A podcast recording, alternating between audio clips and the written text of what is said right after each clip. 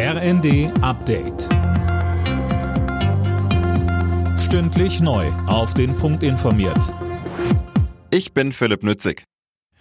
Dicke Luft im Bundestag. In einer aktuellen Stunde haben die Abgeordneten über das Treffen von AfD-Politikern und Rechtsextremen debattiert.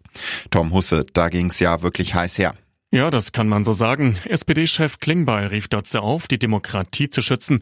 Die aktuellen Proteste würden zeigen, dass viele Menschen die Nase voll von der AfD hätten. Die Partei selbst reagierte empört und verwies auf die hohen Umfragewerte, vor allem im Osten. Die Wähler würden die Ampel abstrafen, sagte der AfD-Politiker Baumann. Ein weiteres Thema im Bundestag war die Agrarpolitik.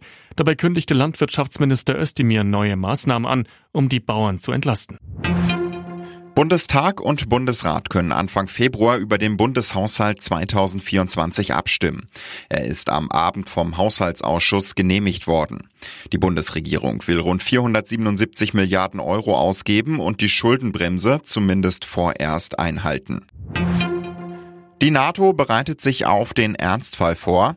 Das Verteidigungsbündnis hat ein Großmanöver angekündigt, um Russland abzuschrecken. Mehr von Cornelius Dreger.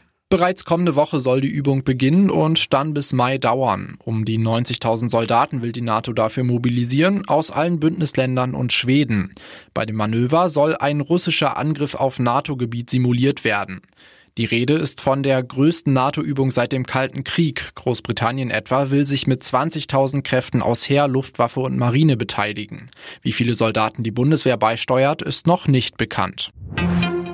Bei der Handball-EM hat die DHB-Auswahl ihren ersten Sieg in der Hauptrunde eingefahren. Gegen Island stand es am Ende 26 zu 24.